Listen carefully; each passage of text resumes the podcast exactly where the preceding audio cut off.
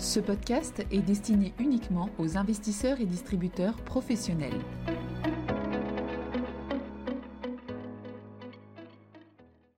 Bonjour à tous, aujourd'hui nous allons parler des implications du verdissement de l'économie pour le marché du travail.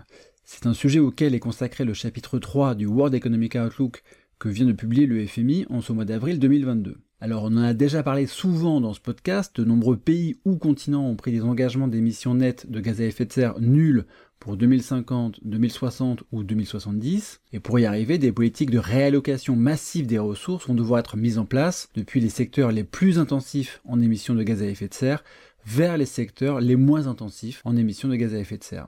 Cela va naturellement avoir des conséquences importantes pour les marchés du travail dans les pays en question, et c'est ce que les économistes du FMI ont essayé de quantifier. Les questions qu'ils se sont posées sont les suivantes. Quelle est la part des emplois que l'on pourrait qualifier de verts?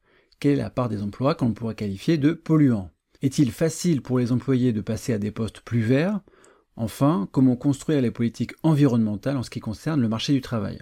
Les économistes du FMI ont travaillé sur un échantillon de 34 pays, comprenant les États-Unis, un certain nombre de pays européens et des pays émergents, sur la période 2005 à 2019. Avec une méthodologie déjà utilisée dans la littérature économique, ils ont ensuite calculé une intensité verte et une intensité de pollution pour chaque type d'emploi. Ils ont également calculé en parallèle une intensité des émissions de gaz à effet de serre avec une métrique simple, le nombre de tonnes de CO2 émises par employé. Ils en tirent plusieurs grandes conclusions.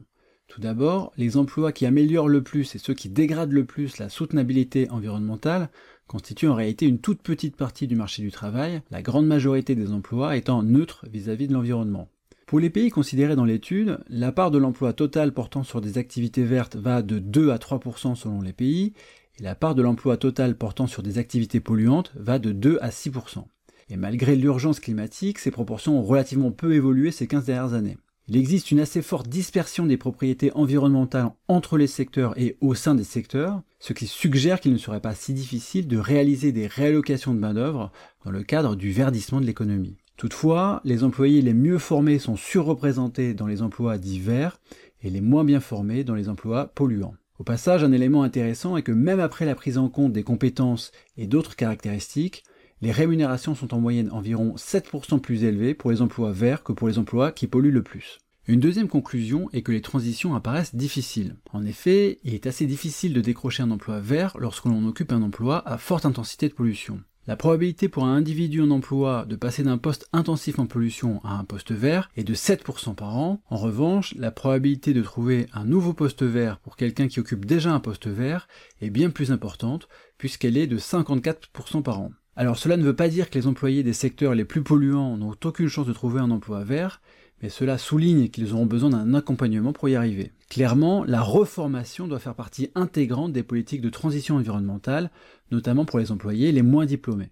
Une troisième conclusion est que pour les pays développés, parvenir à des émissions nettes de gaz à effet de serre nulles en 2050 nécessite de faire basculer sur les dix prochaines années 1% des employés de postes à haute intensité en émissions vers des postes à basse intensité en émissions. La part est nettement plus importante pour les pays émergents, car pour eux, c'est 2,5% des employés qu'il faudrait faire basculer de l'un à l'autre.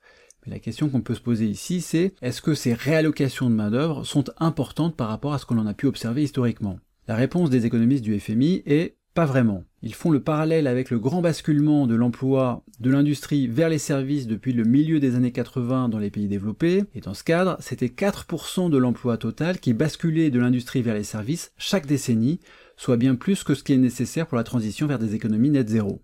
Au final, les économistes du FMI montrent que d'un point de vue macroéconomique, les changements relatifs à l'emploi requis par la transition vers une économie plus verte ne sont finalement pas si importants par rapport à ce que l'on a déjà pu observer dans l'histoire. En revanche, les transitions peuvent être difficiles au niveau individuel et pour les régions qui reposent actuellement le plus sur les activités les plus intensives en émissions de gaz à effet de serre. Et il est clair qu'accompagner ces personnes et ces régions devra occuper une place centrale dans les futures politiques environnementales. Merci de votre écoute et à bientôt.